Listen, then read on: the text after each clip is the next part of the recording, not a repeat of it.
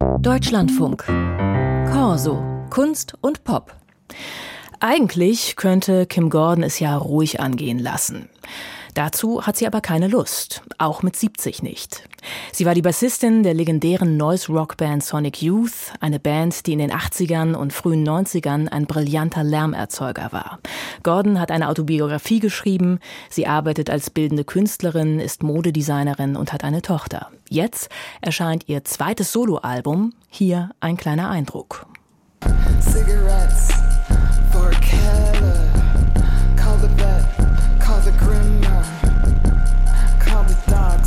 Milk thistle, calcium, high rise boot cut, Advil, black jeans, blue jeans, cardigan, purse, passport, pajamas, silk.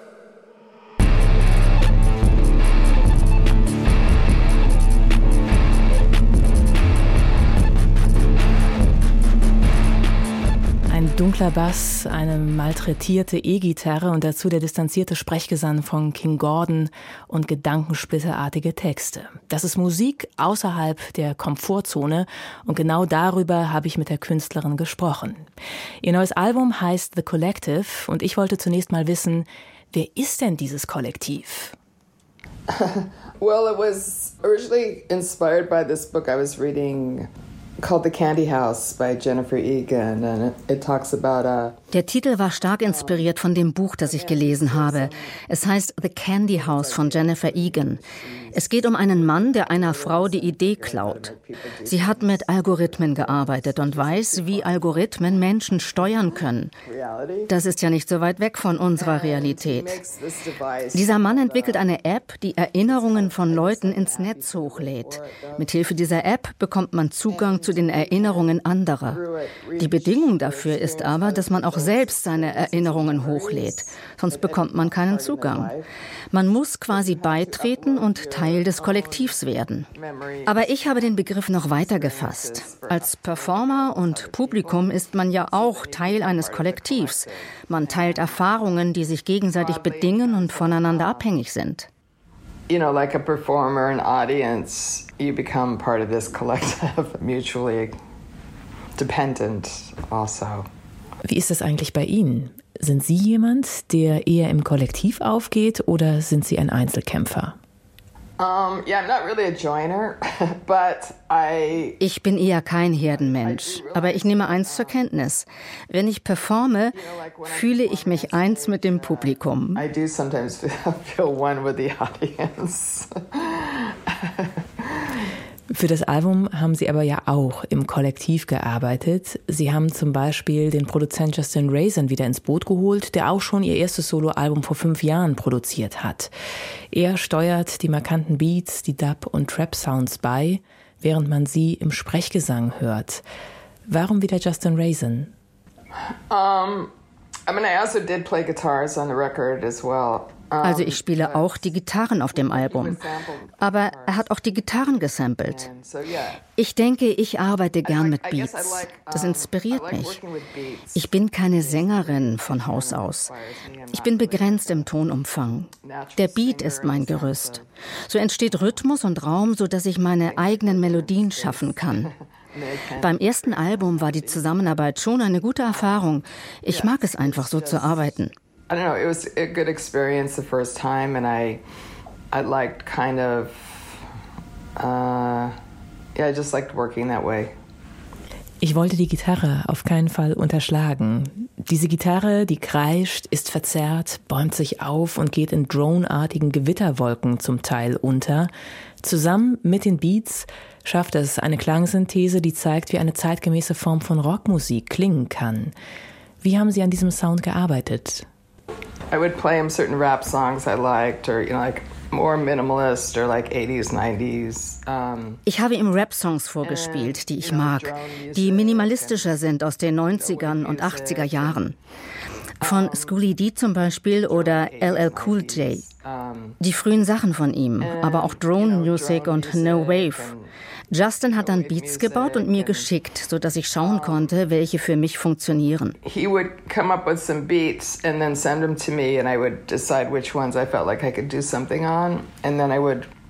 um, gather up some lyrics and go in and and um, kind of usually put down some guitars. Dann habe ich Texte geschrieben und Gitarren eingespielt, die teilweise geschichtet wurden. Als nächstes habe ich die Vocals eingesungen. Manchmal wusste ich nicht, wohin es mit den Vocals genau gehen würde. Dann habe ich auch einfach mal improvisiert. Dann hat er alles genommen und es in eine Form gebracht. Dann habe ich meistens nochmal wieder weitere Vocals aufgenommen und Gitarren ergänzt take that and kind of shape it and edit, and then I would go back in and usually do more vocals and and or guitar. Die Musik hat insgesamt etwas sehr Dunkles, Nervöses, Disharmonisches. Es ist im Prinzip vertontes Unbehagen, das Gegenteil von Playlisten zum Nebenbeihören. Inwieweit spiegelt dieser Sound Ihr Selbstverständnis als Künstlerin denn wider? I guess I'm kind of in a sense anti-convenient music. um, ich vermute, dass ich auf eine Art Anti-Komfort-Musik mache. Gleichzeitig bin ich von dieser Art Kultur fasziniert. Deshalb habe ich zum Beispiel auch einen Song über Airbnb geschrieben auf dem letzten Album. Dabei ging es jetzt nicht um Airbnb per se, sondern mehr um einen bestimmten Lifestyle. Dazu gehört auch die entsprechende Musik, die Leute auf Spotify in Playlisten anlegen. Das sind Playlisten für dich, für deine verschiedenen Gemütszustände und Tätigkeiten. They suggest playlists for you for your different moods, like after work vibes, work vibes, after school vibes. I don't know. I mean, it wasn't ich habe eigentlich gar nicht so darüber nachgedacht, dass ich Musik mache bei dem Album. Und später habe ich dann gedacht, ich habe bei dem Album vergessen, Musik zu machen. I really wasn't thinking that much about making music actually when I made this record. And afterwards I felt like I kind of forgot to make music. Sie haben gesagt, Sie haben nicht darüber nachgedacht, Musik zu machen, während Sie Musik gemacht haben. Wie meinen Sie das? I know that sounds funny. I mean, I kind of approach it in a way ich weiß, dass es lustig klingt. Ich gehe bei Musik nicht anders ran, als wenn ich malen würde. Musik ist zwar ein anderer Prozess, als wenn ich ein Bild male oder einen Film drehe, aber in der Essenz ist es einfach Arbeit. Ich trenne da nicht so im Sinne, jetzt mache ich Musik. Aber Sie hatten nach dem Sound gefragt. Für mich fühlt sich die Welt gerade so an. Sie macht mich ängstlich und lässt mich angespannt sein. Wenn die Welt wieder etwas ruhiger wird, hören wir vielleicht alle ruhige Musik und die entsprechenden Playlisten auf Spotify. Aber man weiß nie, was als nächstes kommt.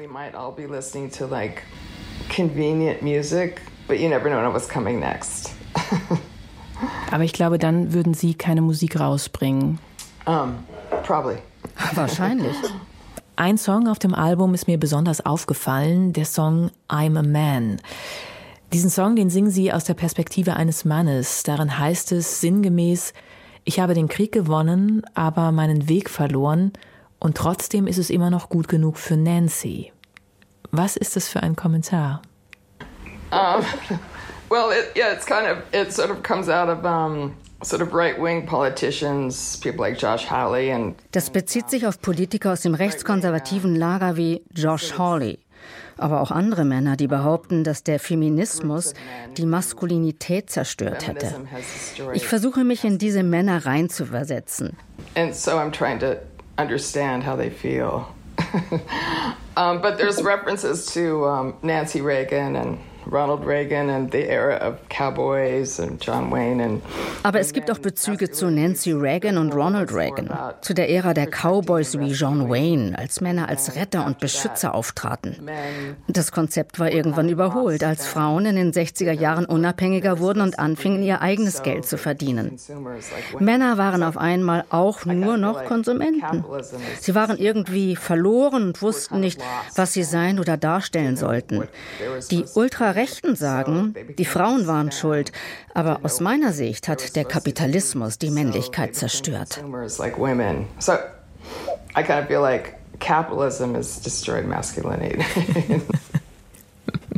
Ja, Sie lachen, aber die Wahlen stehen ja in diesem Jahr in den USA an. Ein neuer Präsident wird gewählt. Wie nehmen Sie die Stimmung aktuell in Ihrem Land wahr? It's very bleak. um, I mean, the only thing that's good that's happened um, in the last, I guess, couple years is how es ist trostlos. Die einzige gute Sache ist, dass die Gewerkschaften stärker geworden sind. Das ist wirklich das Einzige, was Hoffnung gibt. Ich weiß nicht, ob ich wirklich Joe Biden meine Stimme geben kann. Mal sehen.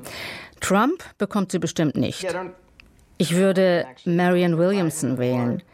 Mittlerweile hat sie ihre Kandidatur allerdings zurückgezogen. Sie hat sich in der Vergangenheit für ein Ministerium für Frieden eingesetzt und wollte den schwarzen Amerikanern Entschädigungen für jahrhundertelange Sklaverei und Diskriminierung zahlen lassen.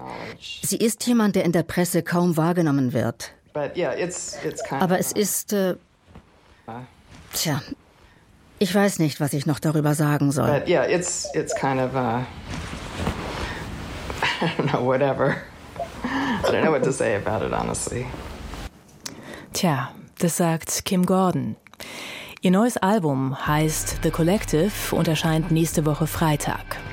Ende Juni spielt sie übrigens zwei Konzerte in Graz und auf dem Roskilde Festival in Dänemark. Und hier kommt sie mit dem Song I'm a Man.